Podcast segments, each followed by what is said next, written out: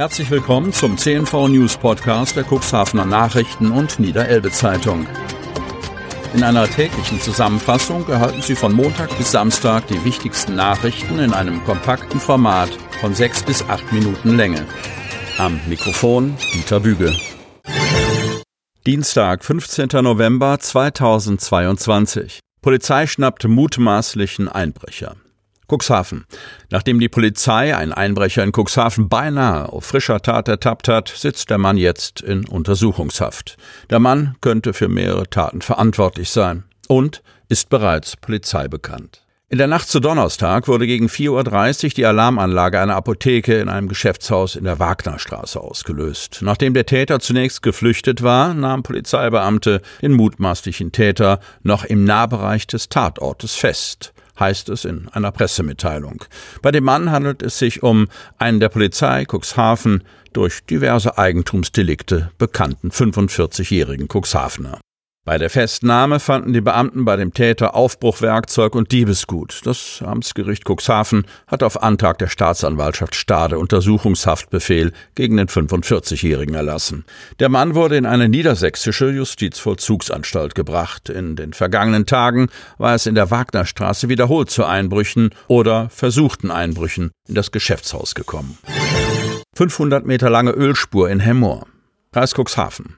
Ein technischer Defekt an einem Auto hat eine rund 500 Meter lange Ölspur durch Hemmoor verursacht. Der Wagen musste abgeschleppt werden. Eine Autofahrerin aus Hemmoor hat am Sonnabendabend gegen 18.30 Uhr vermutlich aufgrund eines technischen Defektes eine Menge Öl verloren. Ihr Ehemann bemerkte auf der Auffahrt die Ölspur und stellte fest, dass diese auf der Straße weiterlief. Zu dem Zeitpunkt war die Fahrerin mit dem Wagen unterwegs auf dem Weg nach Langemoor. Die von dem Ehemann alarmierte Feuerwehr Altenmoor rückte gegen 18.30 Uhr zur Straße an der Heide aus und beseitigte die insgesamt rund 500 Meter lange Ölspur. Die Autofahrerin war unterdessen unversehrt in Langenmoor angekommen und hatte den Ölverlust nicht bemerkt, zumal keine Warnlampe im Auto leuchtete. Nach einer Stunde hatten die Feuerwehrkräfte den Einsatz beendet. Das Auto hingegen blieb in Langenmoor und musste abgeschleppt werden. Kran von Cuxhaven nach Immingham verschifft. Cuxhaven. Am Montagmorgen startete ein Schwertransport vom Cuxhavener Hafen in Richtung Immingham in England. Das Schwergutschiff Lone transportierte einen großen Kran als Decksladung. Das Schwergutschiff der Reederei SAL Schifffahrtskontor Altes Land ist für Spezialaufträge wie gemacht. In diesem Fall nahm es einen Cox Adelt Kran an Bord. Die Bremer Cox Adelt Kranbau GmbH hat den Kran für die British Steel gebaut. Das Mehrzweckschiff wurde 2011 in Dienst gestellt. Gebaut hat den Schwergutfrachter die Hamburger Sitas-Werft. Das 160 Meter lange Schiff hat eine Tragfähigkeit von 12.500 Tonnen, verfügt über zwei bordeigene Kräne mit je 1000 Tonnen Tragkraft und wird auch im Offshore-Bereich eingesetzt. Sanierungsarbeiten am großen Specken haben begonnen. Otterndorf.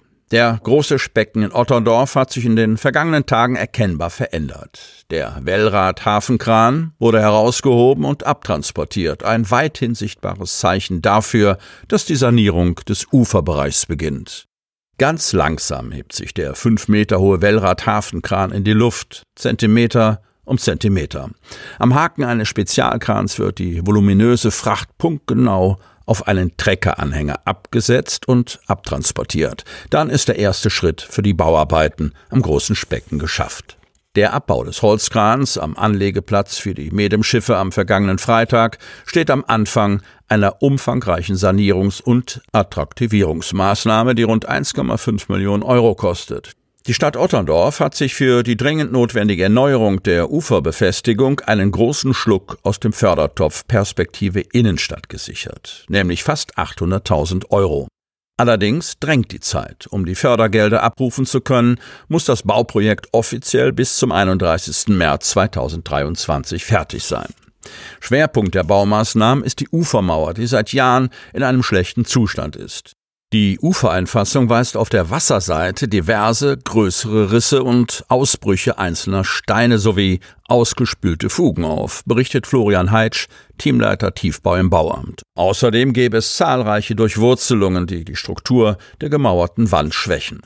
Die Experten aus dem Bauamt hatten zu Jahresbeginn eine leichte Neigung der Mauer in Richtung Wasser festgestellt und als kritisch eingestuft. Eine punktuelle Ausbesserung der Wand mache keinen Sinn, lautet das Urteil des Bauamtes. Die beobachteten Schäden würden voraussichtlich innerhalb kurzer Zeit wieder auftreten, so Heitsch. Deswegen kommt jetzt die große Lösung, eine Kompletterneuerung der Ufermauer. Geplant ist eine Trägerbohlwand mit vorgehängten Stahlbetonfertigteilen. Die Arbeiten übernimmt die Firma J.D. Hahn aus Hechthausen. Nicht nur die Ufermauer wird erneuert, sondern der komplette Uferbereich am großen Specken. Mit Unterstützung eines Landschaftsarchitekten will die Stadt den Uferbereich naturnah und insektenfreundlich gestalten. Rund 92.500 Euro sind für die Herstellung und Planung der Grünflächen eingeplant. Bei diesen Maßnahmen geht es auch darum, die Aufenthaltsqualität am großen Specken zu steigern.